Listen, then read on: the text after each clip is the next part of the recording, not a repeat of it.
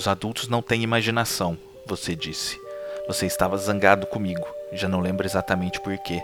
Afinal, os filhos se zangam tão frequentemente com os pais e por tantas e tão diversas razões, não é mesmo? Talvez eu nem devesse dar importância ao fato. Aliás, foi o que sua mãe disse: não dê importância. Amanhã está tudo esquecido. Mas a verdade é que não esqueci. Seu comentário ou acusação mexeu comigo. Fiquei pensando no que você me disse e me perguntando: será que você tem razão? Você está com 14 anos, é uma idade de contestação, mas a contestação nunca é inteiramente gratuita. Muitas vezes as palavras rudes ocultam verdades incômodas. Fiquei me perguntando se realmente não tenho imaginação, se sou quadrado, careta, se renunciei aos sonhos ou aos devaneios da minha juventude. Considerei-me desafiado, um desafio que recebi com carinho orgulho e, por que não dizer, até mesmo uma nostálgica inveja. Como você, eu também reclamei todo o poder para a imaginação. Como você, eu vivi essa verdadeira erupção de emoções que é a adolescência. E então resolvi responder ao desafio com aquilo que sei fazer, ou penso que sei fazer, com uma história. Resolvi te contar de um primeiro amor, do meu primeiro amor. Não, não se trata de tua mãe, nem de pessoa alguma que conheças de modo que você terá de deduzir, e este é o meu desafio, o que é real e o que é fantasioso. Difícil, em se tratando de amor, não há fronteira nítida entre a realidade e a fantasia. O amor estimula a imaginação, a imaginação fornece gentil suporte para o amor. Amor e imaginação, juntos, podem tudo. Ou quase tudo. Essa é uma história de primavera, é um lugar comum associar o amor à primavera, mas aqui não se trata disso, trata-se do vento. Aqui no sul, você sabe, o clima é regulado pelas massas polares que nos chegam das planícies da Patagônia. Desolado lugar em que muitos dos exploradores deixaram suas ilusões. No inverno, vem de lá um cruel vento que nos enregela até os ossos. No verão, pelo contrário, não vem vento algum, e aí sufocamos na atmosfera quente, úmida, abafada mas a primavera nos traz, com cordiais saudações, um ventinho leve, amável, que arrebata chapéus e desalinha os cabelos das senhoras elegantes. Como eu disse, foi na primavera que tudo começou.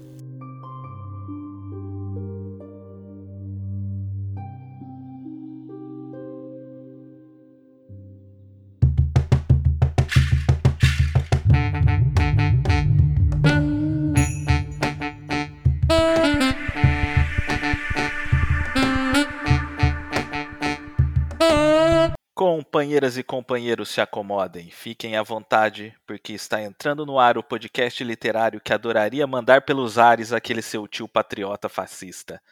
Aqui recebemos a cada programa um criador de conteúdo da internet para discutirmos sobre o livro mais marcante de sua vida. Seja por ter sido o melhor, seja por ter sido o primeiro, por ter representado uma época especial ou por qualquer outra razão que o amor pela leitura nos proporciona. Quem não leu a obra debatida pode ouvir tranquilamente, pois o programa de hoje é totalmente à prova de spoilers. Eu sou Carvalho de Mendonça e abro aspas para Moacir Scler. Eu era magrinho. Magrinho, o menor do colégio.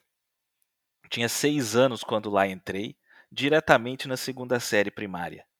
E porque era pequeno, e talvez porque era filho de uma professora, os mais velhos debochavam de mim. Uma tarde, eu brincava no pátio, sozinho. Era a hora do recreio. A meu redor, todos corriam, jogavam bola, mas eu, distraído, esgaravatava a terra com o graveto. De repente, achei uma moeda. Uma moeda de duzentos réis. Que sorte! E logo em seguida achei outra moeda, e outra, e mais outra. Imaginei que tinha descoberto um oculto tesouro, de certo ali enterrado pelos piratas em épocas remotas, quando as ondas do mar vinham quebrar no pátio do colégio. Eu agora cavava furiosamente, gritando sem poder me conter. Um tesouro! Achei um tesouro! Não, não era um tesouro. Colocado atrás de mim, um garoto atirava habilidosamente as moedas que eu pensava estar encontrando.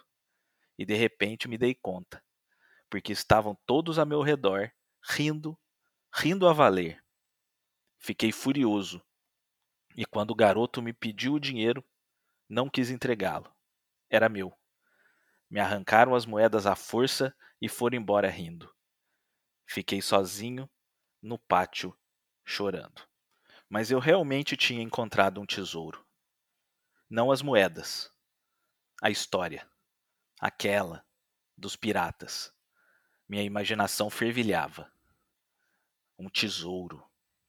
E aqui comigo hoje, trazido pelo tempo e pelo vento dos Pampas Gaúchos, o editor de podcast, Maicon Alves. Seja bem-vindo, Maicon. Como vai? Tudo bem, Carvalho? Tudo maravilha aí. Tudo certinho. Deu uma chuva aqui que eu achei que ia arrancar minha casa, mas tudo bem. Estamos longe, mas aqui também está chovendo. Então, o Brasil aí no, no dia 12 do 12, dia da diplomação do Lula, tá chovendo aí em boa parte do país. É, é, a, é a, legítima chuva para lavar a alma, né? Para lavar a alma e para lavar os patriotas, né? Que estão lá. É. que estão lá ainda com água de coco até o joelho, né? Sem mais delongas, vamos logo desfazer o feitiço da ignorância falando de literatura infanto-juvenil. Este é o episódio número 26, no qual discutiremos O Tio que Flutuava, o livro da vida de Michael Alves. Vem com a gente! Este é o Livro da Minha Vida, um podcast do portal Veia Dramática.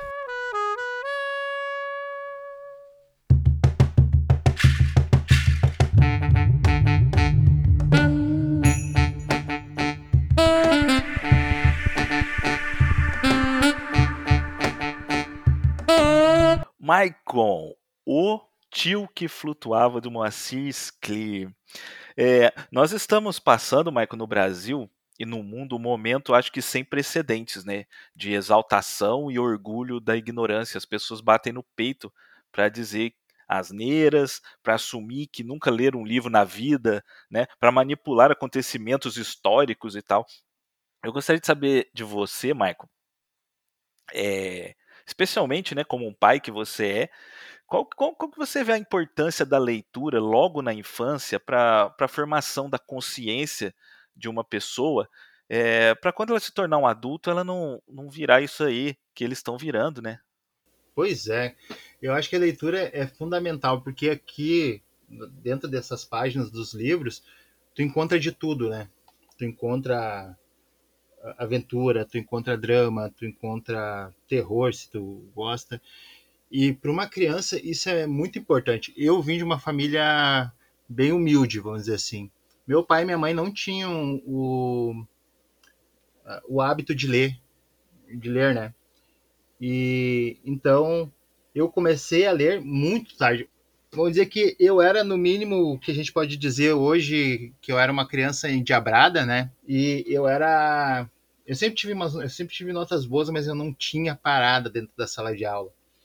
E aí, eu, inclusive, eu cheguei a reprovar um ano, tendo nota para passar, mas eu reprovei por comportamento. e, é. E eu reprovaria mais um ano se a, a professora de português da época ela disse para mim assim: Olha, tu já reprovou ano passado por comportamento, esse ano também tu vai reprovar por, por comportamento se tu não se tu não mudar.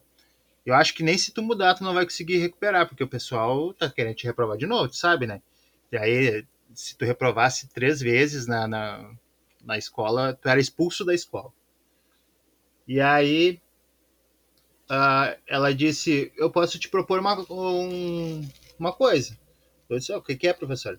Tu vem na, durante as férias, tu vai vir ajudar aqui na biblioteca, vai vir ajudar a bibliotecária, arrumar os livros, tudo.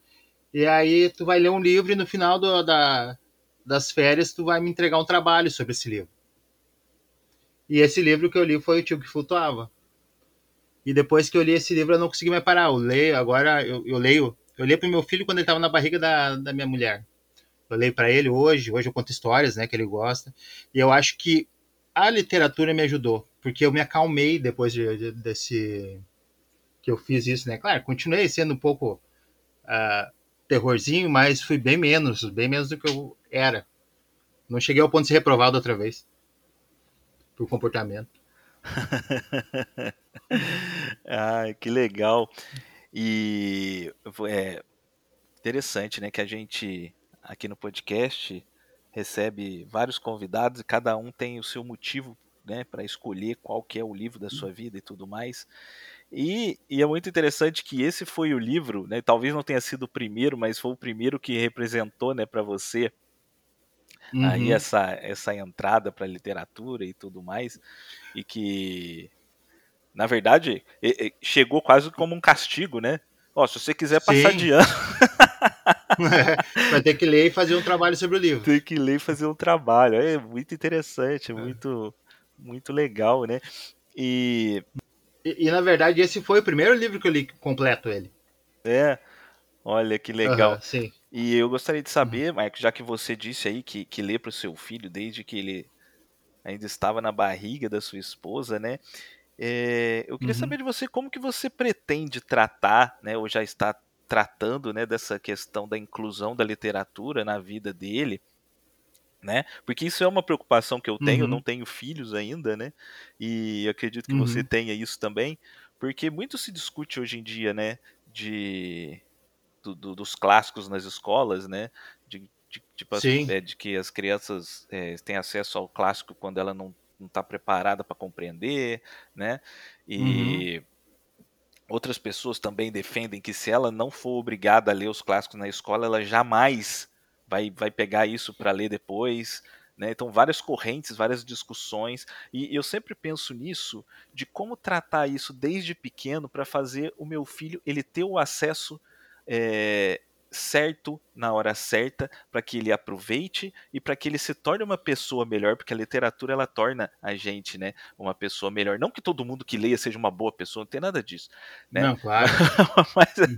mas, é, mas assim, nós de, temos de, vários exemplos, né? Sim, e assim de, de, uhum. de tornar, de, de, passar essa essa consciência para a criança. Eu queria saber qual, qual que é o seu, o seu pensamento a respeito disso. Primeiro, eu queria dizer que eu concordo contigo quando tu diz que a literatura ela nos torna pessoas melhores. Porque, como eu disse, foi por causa da literatura que eu fiquei uma, uma, uma pessoa um pouco mais calma, né? E eu acho que eu começo, eu, eu também escrevo, né? eu escrevo contos e coisas. E eu conto as histórias para meu filho, eu vou contando.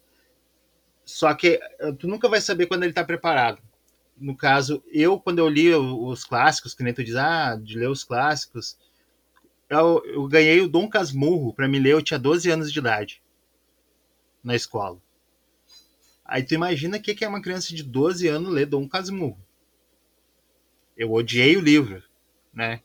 Eu só consegui pegar ele para ler de novo na faculdade, porque eu tinha traumatizado, porque eu peguei um professor de português que me deu ele para ler na, na faculdade. Mas é, como tu disse que tu tem essa preocupação de quando de como fazer a introdução, eu acho que a criança ela vai te dizendo, sabe? Ela vai, ah, pai, eu não, não gosto muito. Eu li o Pequeno Príncipe pro meu filho. Daí chegou um certo, um certo momento ele disse: Ah, pai, eu quero que tu conte outra história. Aí eu passo para outra história. Eu deixo ele ir escolhendo, sabe?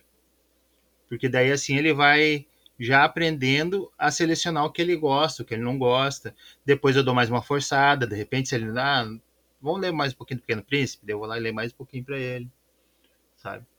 Interessante. E que é, aqui no, no programa, se eu não me engano, é a primeira vez que a gente está falando de um livro infanto-juvenil.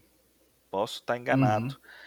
Então, vou aproveitar também e vou contar aqui para os nossos ouvintes como que eu comecei aí na, na literatura que eu acho que eu não Isso contei. legal. Eu acho que eu não contei aqui ainda. Eu, é, eu aprendi a ler muito pequeno, né? E, e, minha mãe conta que eu aprendi a ler antes de ir para a escola. E, uhum. e eu peguei e meu avô, ele gostava, meu avô materno, ele gostava muito de ler aquelas aqueles livrinhos de faroeste, de bolso, né? Uhum. Então ele tinha aqui um, um, um quartinho dele de fundo assim, que era onde ele guardava as ferramentas dele, as coisas, e lá ele empilhava os livros. Então ele tinha pilhas e pilhas daquele livrinho e ele hum. ele lia para mim e ele passava para eu ler e eu ficava lendo umas palavras lá, não entendia nada, né, e, e, e tal. Mas aí o, o, o, tempo é engraçado isso porque já você vê que eu já tinha o, o contato, né, com, com a leitura, uhum. com a uhum. ficção, só que muito pequeno, muito pequeno mesmo. Aí depois eu fui para a escola e tudo mais, e além do meu avô, assim, não tinha livros em casa, né? Ninguém, ninguém tinha o hábito da leitura e tal. Mas nas minhas férias da escola, eu passava na casa do meu pai, né? Meu pai e minha mãe são divorciados desde que eu sou muito pequeno. Eu passava as férias na casa do meu pai, e na casa do meu pai tinha muito livro. E eu, uhum. eu sempre gostei de histórias, né? De histórias de filme, de série, na época, né? Minissérie, de, de telenovela, sempre adorei. E eu ficava mexendo nos livros e vendo as histórias, né? Queria saber, ah, essa uhum. história aqui, não sei o quê. E lá eu peguei um livro que foi o primeiro livro que eu li inteiro. Eu não vou falar qual que é, porque eu vou indicar ele na nossa sessão de indicações no final. Ah, tá. Uhum. Que aí foi o primeiro, esse primeiro livro que eu li inteiro, né? Que também eu era entrando ali, passando ali dos, acho que dos 9, 10 anos e tal. Aí, né, como que entrou a literatura? Aí você falou do Dom Casmurro, né? Na escola, uhum. tinha uma professora de literatura que ela resolveu, né, passar pra gente ler clássico, né? E ela falou assim: "Não, vocês vão ler o clássico e vocês vão fazer um trabalho". Vocês podem escolher uhum. dentre qualquer livro, né? Dentre esses autores que eu vou passar a lista. E eu já tinha muito interesse, ainda não tinha lido, no Jorge Amado. Por causa de televisão. Já tinha visto muita ah, coisa ah, do Jorge Amado na televisão. E eu tinha muito interesse. E eu falei, vou pegar alguma coisa do Jorge Amado na biblioteca e vou fazer o trabalho sobre Jorge Amado. E eu dei muita sorte, porque o livro que eu peguei e que eu considero né, como sendo o, o meu primeiro contato com literatura é, clássica, é o meu livro favorito da vida até hoje, que é O Mar Morto do Jorge Amado. Então eu dei muita hum, sorte. E aí, a partir daí, realmente não parei mais. E é muito louco isso, porque todo mundo fala, né, que ah, você vai ter contato, você vai ter contato com o clássico muito cedo e vai odiar, não sei o quê. E o é engraçado que até eu tava ouvindo um Nerdcast uma vez e o Azagal ele fala que o, o Mar Morto é o livro, o pior livro que ele já leu na vida dele, que é o livro mais chato que quase ele nunca mais leu na vida dele por causa do Mar Morto. e, e comigo foi completamente diferente, né? Essas, os mistérios né, da, da literatura. Pois é, né? são experiências, né? Experiências de cada um são diferentes. Sim, exatamente. É muito curioso isso. E, e Marcon, é, você tem um podcast, né? É, uhum. que, que você trata de, de, cultura pop, né? E do modo geral, né? Não só de literatura e tudo mais, né? É, sim, sim. Uhum. Eu queria saber é, de você qual que é a sua visão a respeito dessa avalanche de cultura pop que a gente tem vivido nos últimos anos, sei lá, 15, 15 20 anos, é, se você é, enxerga uma aproximação do jovem é, com a cultura, com a literatura, com os clássicos e tudo mais, por meio da cultura pop, ou você acha que não? Você acha que, que, que isso não tem a ver? Né? Porque a gente percebe, é, às vezes a gente lê algumas coisas de do, do cara que ah eu comecei a ler Harry Potter comecei nunca tinha lido nada uhum. comecei a ler Harry Potter depois fui procurando outras coisas e tudo mais mas tem gente que diz que não tem gente que diz que sei lá a pessoa que, que, que gosta de ver filme da Marvel vê filme da Marvel e, e foda-se entendeu eu queria saber se você uhum. é, essa avalanche de, de, de, de filme, de, de, de, essa, de, de, todo mundo indo no cinema, né? De todo mundo gostando de uhum. Harry Potter, de todo mundo gostando de Crepúsculo, de, de todo mundo gostando de Senhor dos Anéis. Você acha que isso tem aproximado as pessoas da literatura ou não? Eu acho que sim. Eu acho que muita gente tem uh, tido esse mundo pop como uma porta de entrada para a literatura, sabe? Inclusive, eu acho que toda obra ela, ela é composta por elementos que, que permeiam ela quando ela foi criada, né? Por exemplo, se tu pegar um filme da Marvel, vamos dizer o Vingadores, o Guerra, Guerra Civil, tá? Capitão América Guerra Civil. Ali, se tu parar e ficar e, e, e prestar atenção, tu vai ter eles falando sobre a, a, política do Big Stick dos Estados Unidos, eles falando sobre a prisão de Guantánamo, quando eles citam a, a prisão à balsa, ela é uma, uma alusão a Guantánamo, ela uh, fala sobre uh, os direitos, direitos humanos, né? Então, eu acho que as obras da cultura pop, elas vêm para ser uma porta de entrada. Claro, vai depender muito, é aquela coisa, vai depender de quem está olhando e, acaba, e a vontade que essa pessoa tem de procurar mais. Alguns filmes que são baseados em livros. Eu, eu li alguns livros porque eu li, olhei o filme, achei, ah, que filme legal. E aí eu fui olhar, fui ler o livro e o livro era muito melhor que o filme sabe? Entendi. Eu acho que é assim. Eu, eu li, no, por exemplo, não sei se você já assistiu aquele filme Eragon. Eu assisti o filme, achei, ah, que filme legal, vou assistir, vou procurar o livro. Só que quando eu li o livro, eu pensei, nossa, que coisa, né? Porque o livro conta muito mais, o livro tem muito mais uh, camadas e, é, e ele é muito mais completo do que o filme. Claro que o filme ali é uma hora e meia, duas horas no máximo, né? Mas quando tu vai ler o livro, tu percebe um mundo novo todo. E eu acho que muita gente está indo procurando a literatura, nem que seja para ler O Senhor dos Anéis ou as Crônicas de Fogo e Gelo, para quem assistiu o Game of Thrones. Mas eu acho que sim. É, até a questão uhum. de, de, de, que a gente. É, que a gente que gosta de quadrinho, sim. de mangá, né? A gente tem. A gente. Quadrinho e mangá é literatura, né? Eu, eu, pelo menos, não vejo como uma coisa menor e tudo mais. Uhum. E eu acho que até uma polêmica, né? Porque tem muita gente que não gosta de quadrinho, que não gosta de mangá. E ela gosta de, de, de romances, uhum. de, né, dos, dos, livros, né? Entre mil aspas.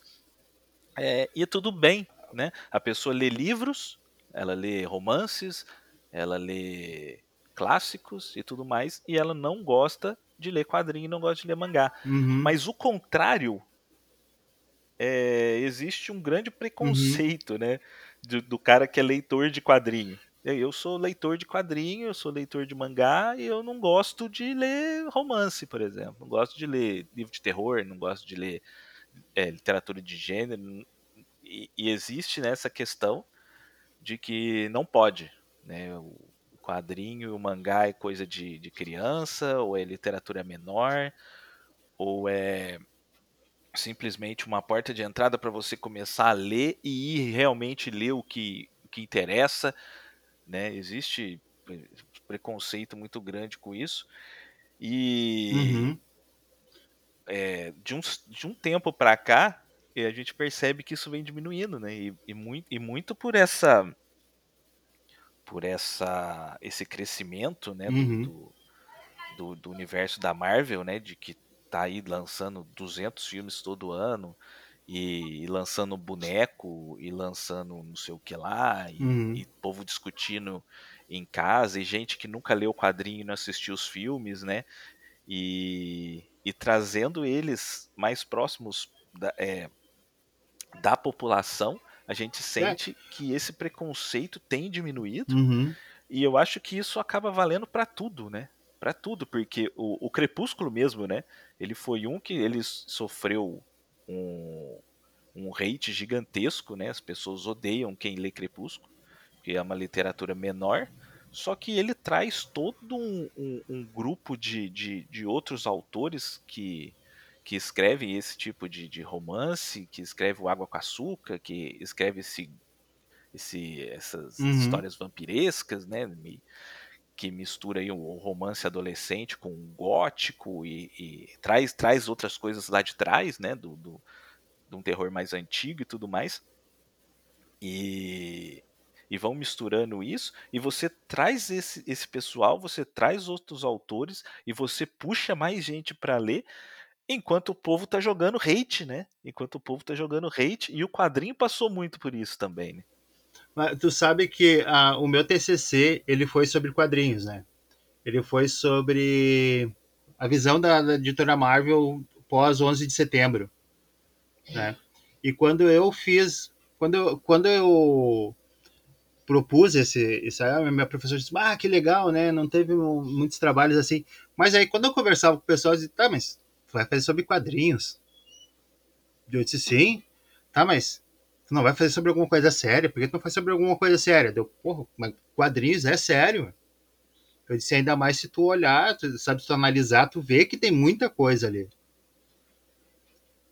E o pessoal, não, não, mas não, peraí, tu devia fazer sobre alguma coisa séria. Alguma coisa de adulto.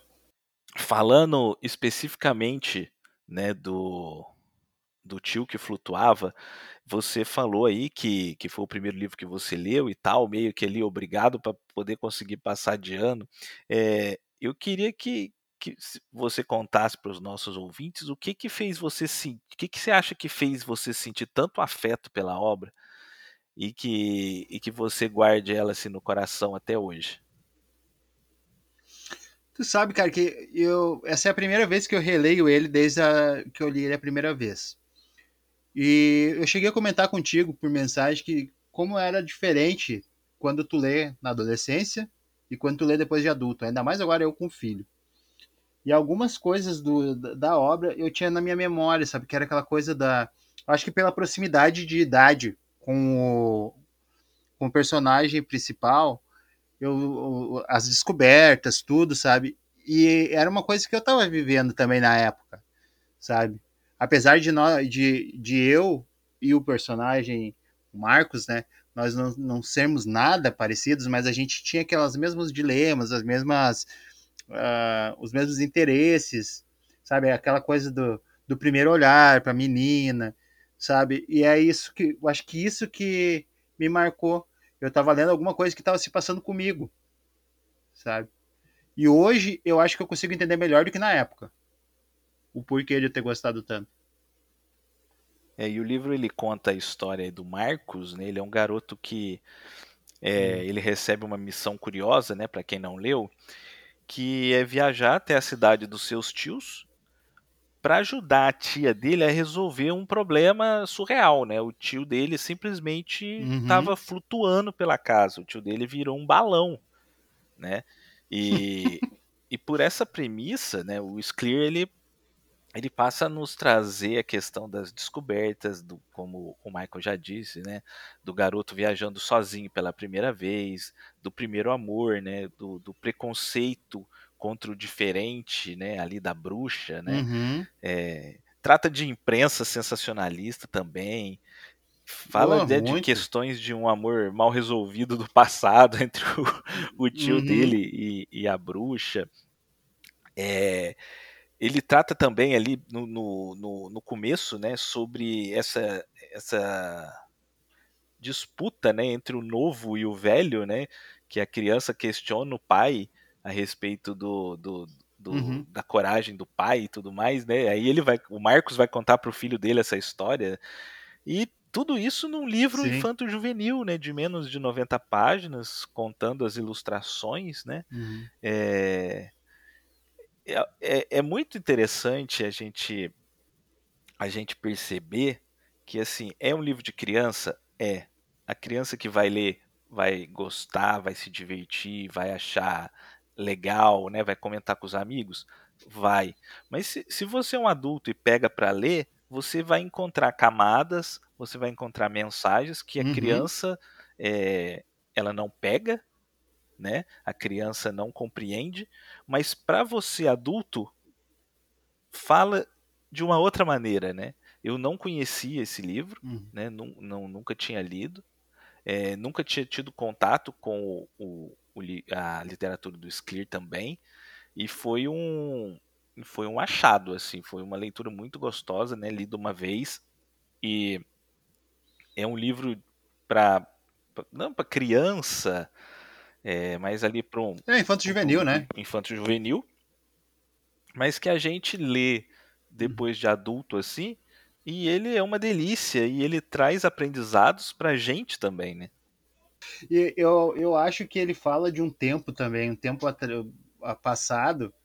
Claro, ele foi escrito em 86, se não me engano, mas para quem viveu a época consegue trazer, reavivar na memória a questão do, do telefone, né, que não era todo mundo que tinha, que era. E eu acho muito que ele está falando da, da capital, ele está falando mesmo de Porto Alegre, porque ele fala que tinha aquela rádio que mandava as mensagens pro pessoal da, do interior, né? Ainda hoje, aqui no, no, Rio Grande do Sul, tem uma rádio que é a Farroupilha, que faz isso. Que tu manda, tu vai lá, tu manda, tu manda um recado para eles, eles passam para as pessoas do interior, sabe?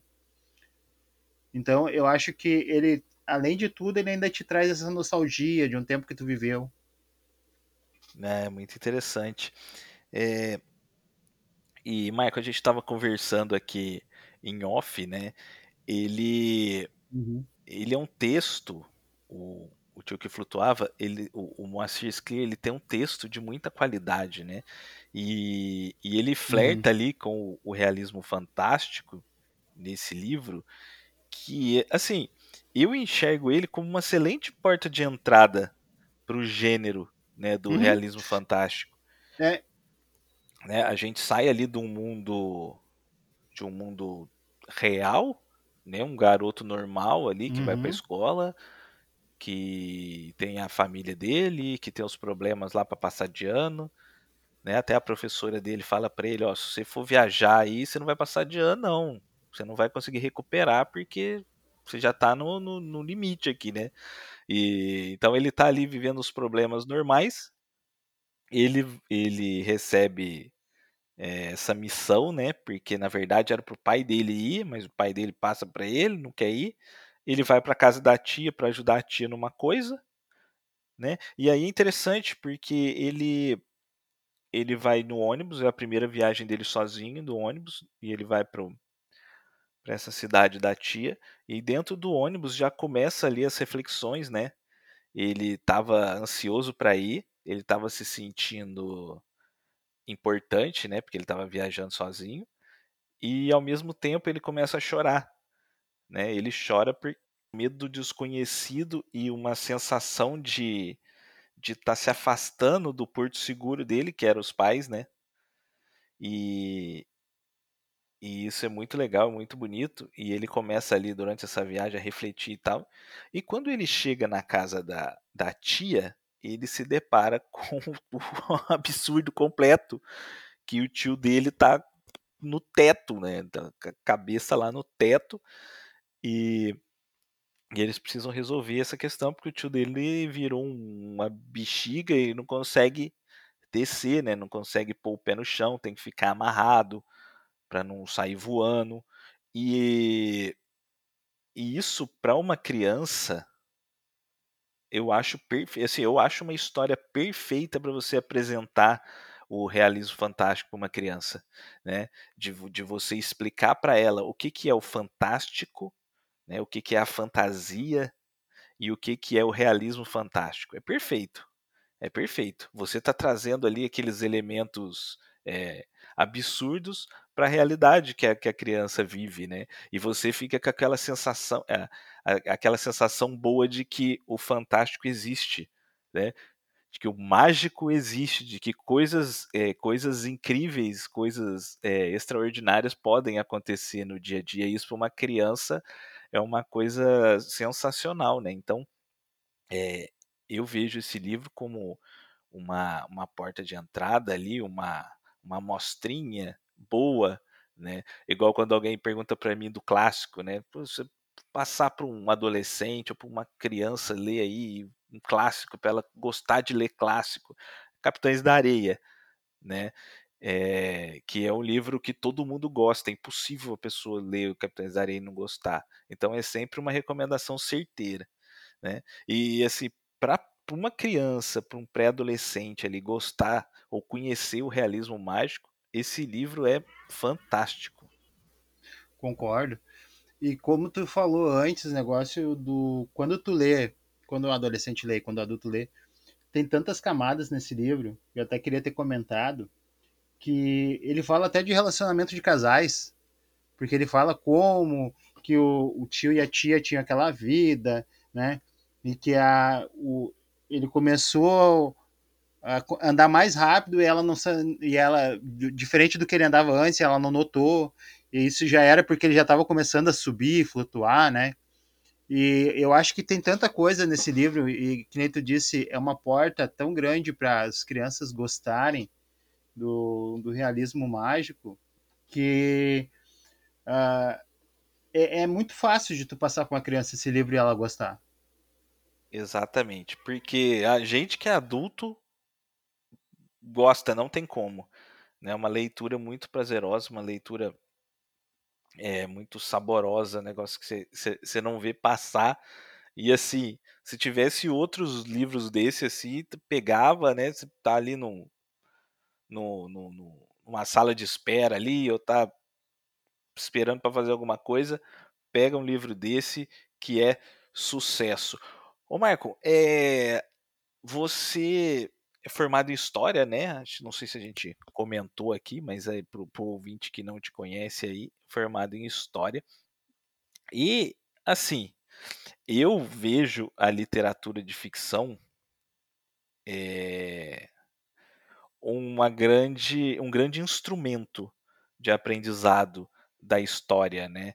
Eu queria que você falasse um pouquinho sobre isso, se você também acha, se você utiliza da ficção para conhecer história, quando você vai falar, sei lá, com, com alguém para explicar alguma coisa, é, se você se você também orienta dessa forma, porque é, muita coisa, né, não, não só na literatura, né, mas muita coisa que a gente tem de conhecimento de história, a gente adquire por meio de, da arte, da cultura, né? De, de cinema, de, de, de ser, hoje, né, de séries, tem muita série é, histórica e tal, e principalmente da literatura, quadrinho também, né, tem muito quadrinho fantástico em relação a isso, e eu gostaria de saber de você é, essa importância da, da literatura de ficção para o ensino e para o aprendizado da história. Eu acho que é muito importante a, a ficção para o estudo de história, principalmente porque, como eu disse antes, a, a obra sempre ela tá a, a obra sempre está envolta em, nas coisas nas coisas que aconteceram naquela época, né?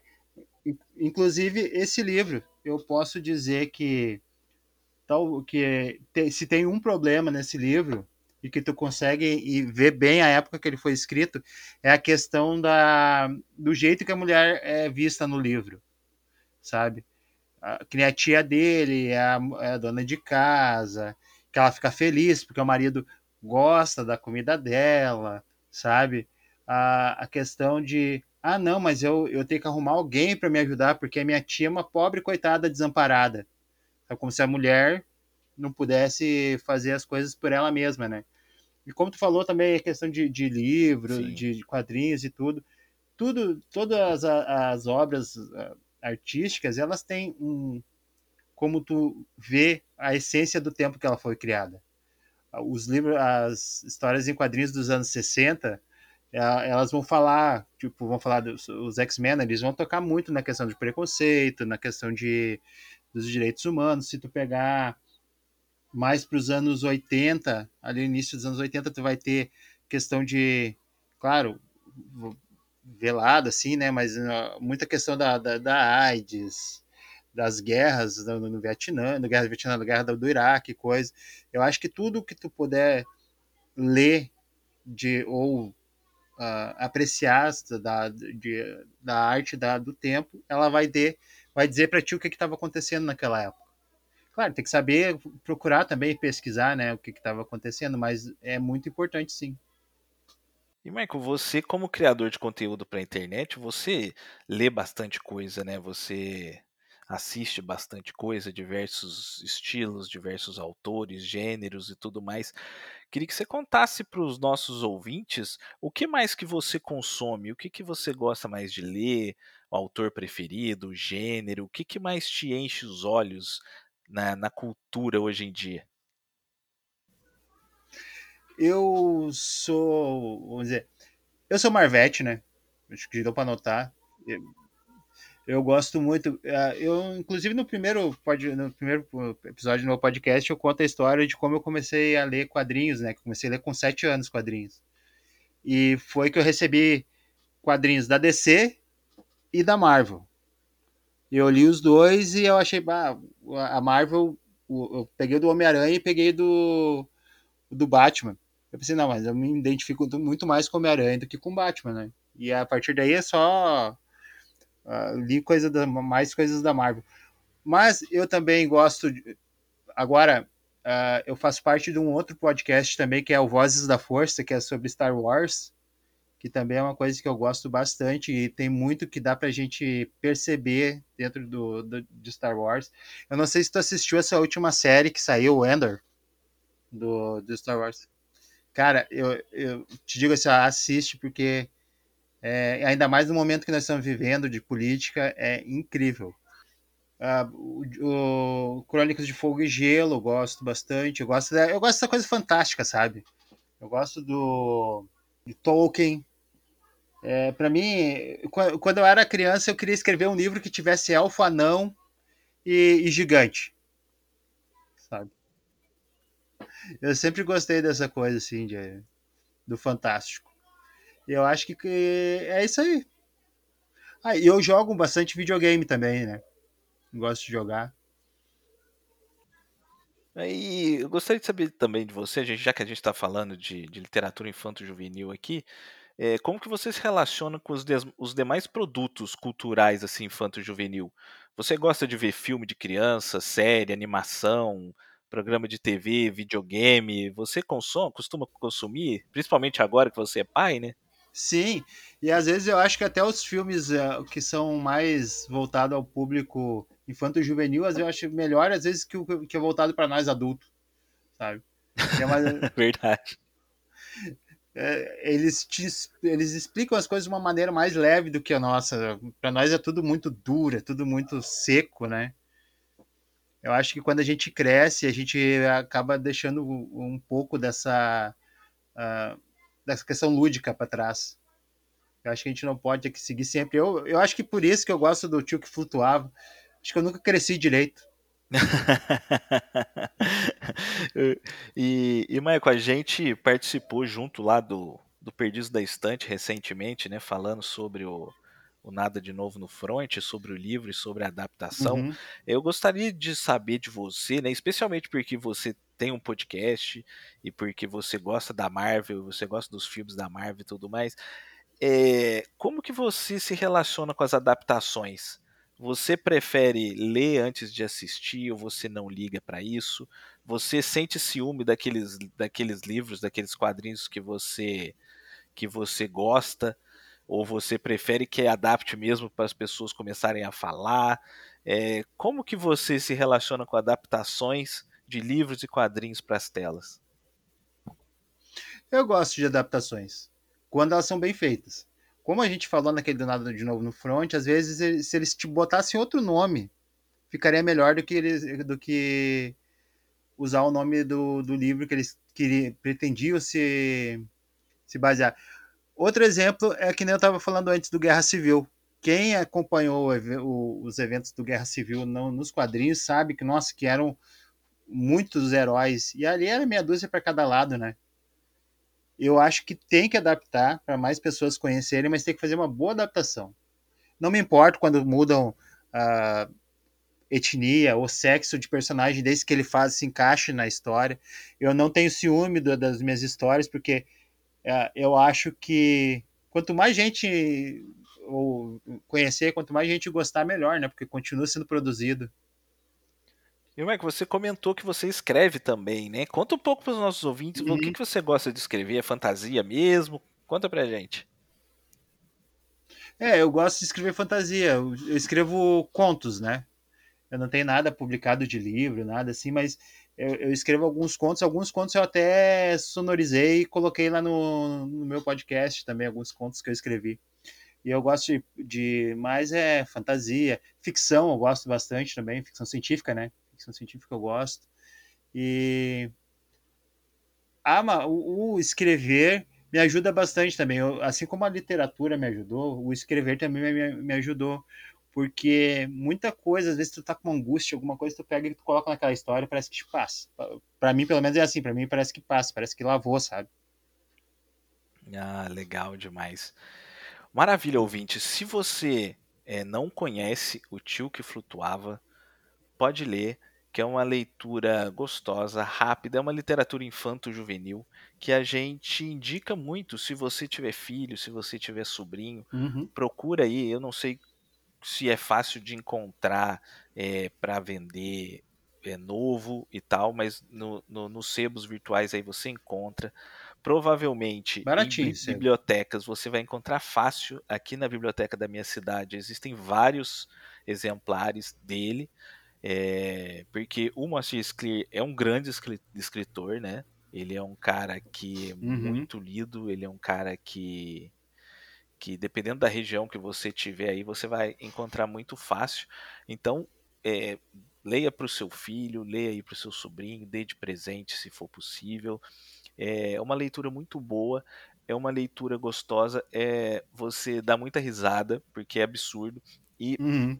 é um grande, é uma grande porta de entrada para o realismo fantástico, porque é, é muito gostoso, não tem como não gostar.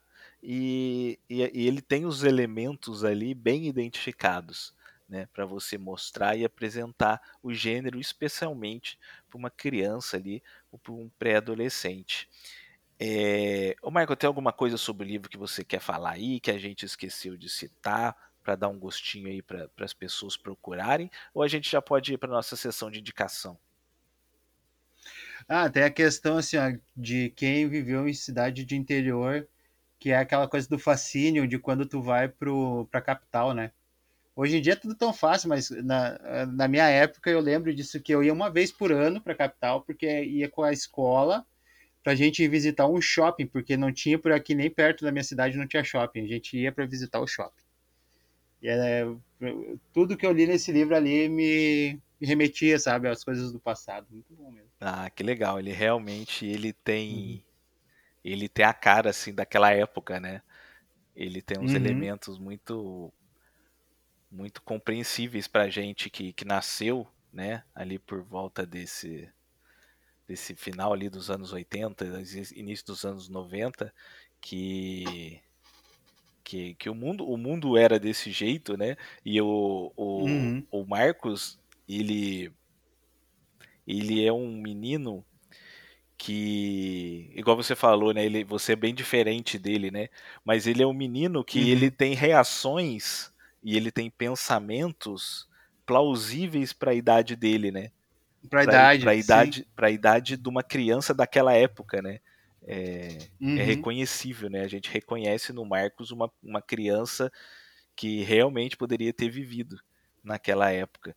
E realmente essa questão da cidade grande, das descobertas e tal, desse fascínio, né? é, que, que, é uma, uhum. esse fascínio que é uma mistura de medo, né, com, com ânsia de, de fazer, de expandir, de explorar, né? Realmente é, é uma sensação uhum. muito interessante. Bom, gente, a gente vai fazer um intervalinho aqui rapidinho e a gente já volta com a nossa sessão de indicação. Não vai embora, fica quieto aí que a gente já volta.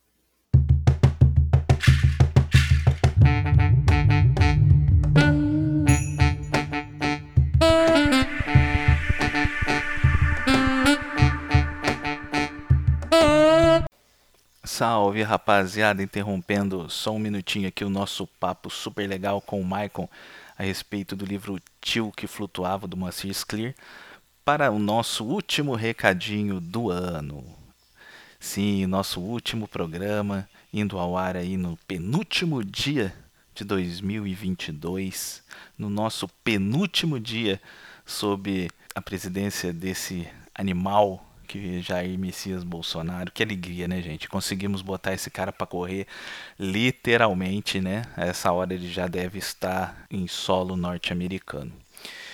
Bem, esse é um agradecimento né, eu queria agradecer a todos vocês que nos acompanharam por mais um ano, né, na nossa terceira temporada.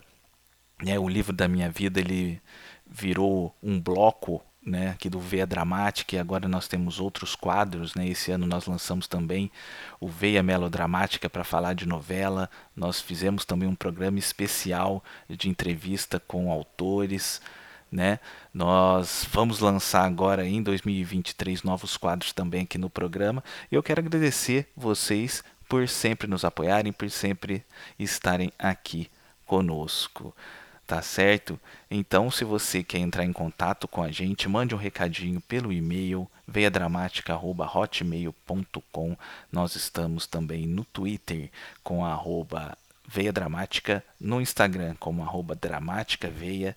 Você pode mandar feedback pra gente, pode mandar crítica, pode mandar mensagem que você quiser, mandar abraço, o que você quiser. A gente está sempre aberto ao contato de vocês, tá certo? Se você gosta de poesia, você encontra o meu livro Leve-me Água do Mar lá no site da lojinha da editora Multifoco. Entre lá, compre aí o livro para você, compre para dar de presente também. Vamos fazer é, agora desse país o país da poesia, o país do amor, o país da igualdade, o país do respeito, que foi tudo que esse último governo tentou destruir. Né? Agradeço vocês então por ter ficado aqui com a gente durante esse ano e também por ter contribuído para botar esse cara para correr do Brasil. Tá certo? Muito obrigado. Vamos voltar agora com o nosso episódio. Abraço!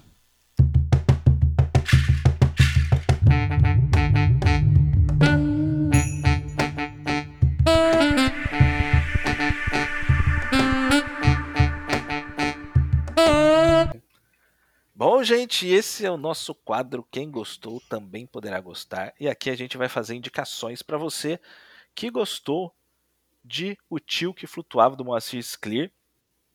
Aqui a gente sempre começa com o convidado, então o Maicon vai fazer a sua indicação agora. Bom, primeiro eu vou indicar o livro, né? Que é um livro muito bom mesmo, do Moacir Scler. E para quem é do final dos anos 80, que nem o Carvalho estava dizendo, início dos 90, eu acho que deve conhecer isso que eu vou indicar, que é Mundo da Lua, que era com um menino que ele tinha. Ele ganhou do avô dele um, um, um rádio, um rádio, um gravador. E ali ele gravava a, as histórias dele, que ele ia imaginando, ele ia gravando, sabe? E me lembrou muito isso, porque eu, no, no livro o Marcos diz, né, que ele aprendeu a contar histórias. Então, essa coisa do mundo da lua, das histórias e era inclusive com aquele menino que ele era do Castelo Ratimbum, Luciano Amaral. Hoje ele é comentarista de, de esportes, eu acho, no Sport TV, alguma coisa assim. Mas é bem bom. Ah, ótima indicação. Eu adoro o Mundo da Lua, né? O programa que realmente o, eles conversam muito, né? O programa e o livro, porque o Marcos ele tem esse, esse tom assim de, de de Lucas Silva e Silva, né? E a, a série é, tinha um grande elenco, né? Antônio Fagundes, Gianfrancesco Guarnieri, tinha a Laura Cardoso também, muito bem feito, um texto excelente, né? A cultura naquela época produzia coisas né? Igual você falou aí do, do Luciano Amaral, hoje ele é apresentador né, da, da ESPN. É, muito legal, tá lá no, no Castelo Ratimbu também, excelente indicação. A minha indicação, né, como eu já tinha falado mais cedo aqui no programa, é o primeiro livro que eu tenho recordação de ter lido na minha vida, que é A Ilha Perdida, que foi escrito pela Maria José Dupré, publicado originalmente em 44 pela editora Brasiliense e reeditado na histórica coleção Vagalume da editora Ática, ilustrada pelo Edmundo Rodrigues. Bom, eu acho que eu já falei aqui um milhão de vezes é, da minha admiração pelo trabalho da Maria José Dupré. Né? Éramos Seis é um dos meus livros favoritos da vida. E a coleção Vagalume também é chovendo molhado, né? A grande maioria dos nossos ouvintes acho que já sabe da importância da Vagalume para a literatura brasileira, para a formação de leitores aí por décadas no país e tudo mais. Então vou falar um pouquinho sobre o livro. O livro conta a história do Henrique e do Eduardo, que são dois adolescentes, né, acho que 12, 14 anos, e eles vão passar as férias na fazenda de um padrinho deles em Taubaté. E lá eles ouvem algumas histórias sobre uma ilha misteriosa que existe ali no Rio, acho que é Rio Paraíba, não tenho certeza, que banha ali o lugar. E, lógico, eles resolvem pegar uma canoa e explorar a ilha sozinhos, só os dois, né? E acontece que eles acabam ficando presos nessa ilha e precisam ali os dois sobreviverem a ela. E eu indico esse livro porque, é, além de ter sido o primeiro livro que eu tenho lembrança de ter lido e que eu guardo com muito carinho na minha memória até hoje, né, na memória e no coração, ele tem muita ação, muita aventura, tem aquela sensação gostosa que tem no Tio que Flutuava também, de descoberta, né, de exploração, de, de, de, de, de conhecimento do desconhecido, de aprendizado. Então, eu acho que para quem gostou do Tio que Flutuava, ele vai ser uma ótima pedida também, né? A Ilha Perdida de Maria José do Pré. Coleção Vagalume da editora Ática. Bom, Michael, agora é o seu momento aí para você divulgar suas redes sociais, passa aí os seus podcasts, né, é, para quem quiser ouvir. É, passa também o seu contato aí, porque você é editor de podcast, né? Então, os podcasters aí que quiserem contar com o seu trabalho, fique à vontade, o espaço é todo seu. Bom, o meu podcast é o Profepop, né? E nele eu trago essa questão da, do mundo pop, como pode se ligar o mundo pop com o mundo da escola. Só que não tem só isso no, no feed, não. Que tem, como eu disse, tem contos sonorizados e tem um podcast que eu faço com o meu filho, que é o minicast do Giga e do Gigão, que é o mundo pop visto pela, pelos olhos de uma criança de 6 anos, que é muito legal também.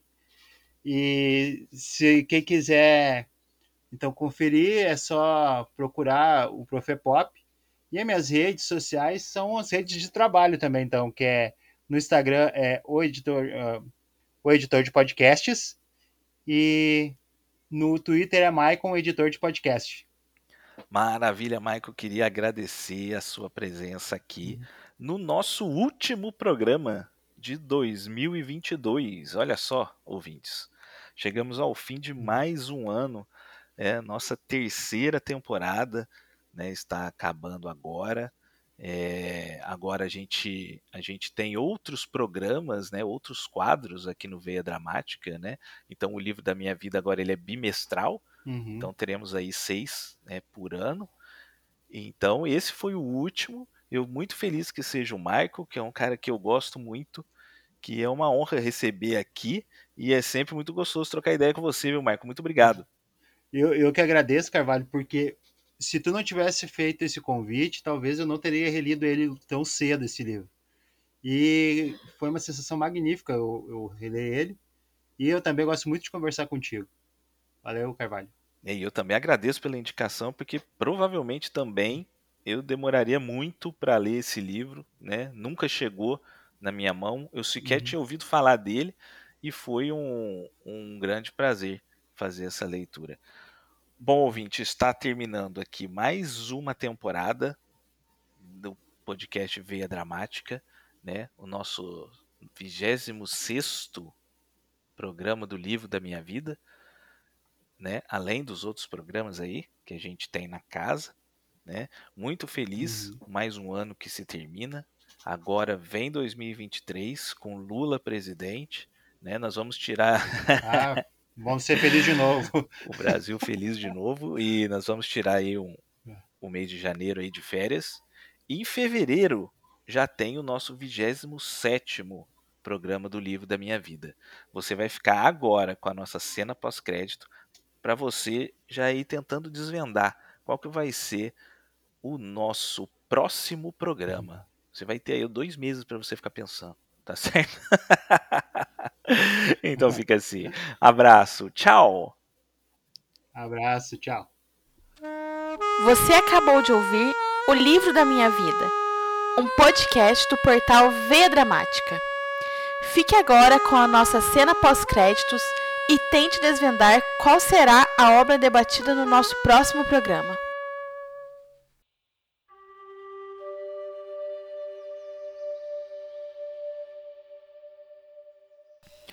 Embora percorresse com meus olhos dezenas de quartos, eu sempre voltava ao mesmo lugar, ao restaurante em Nova York de Nighthawks, uma pintura que Joyce Carol Oates descreveu certa vez como nossa imagem romântica mais pungente e incessantemente replicada da solidão americana.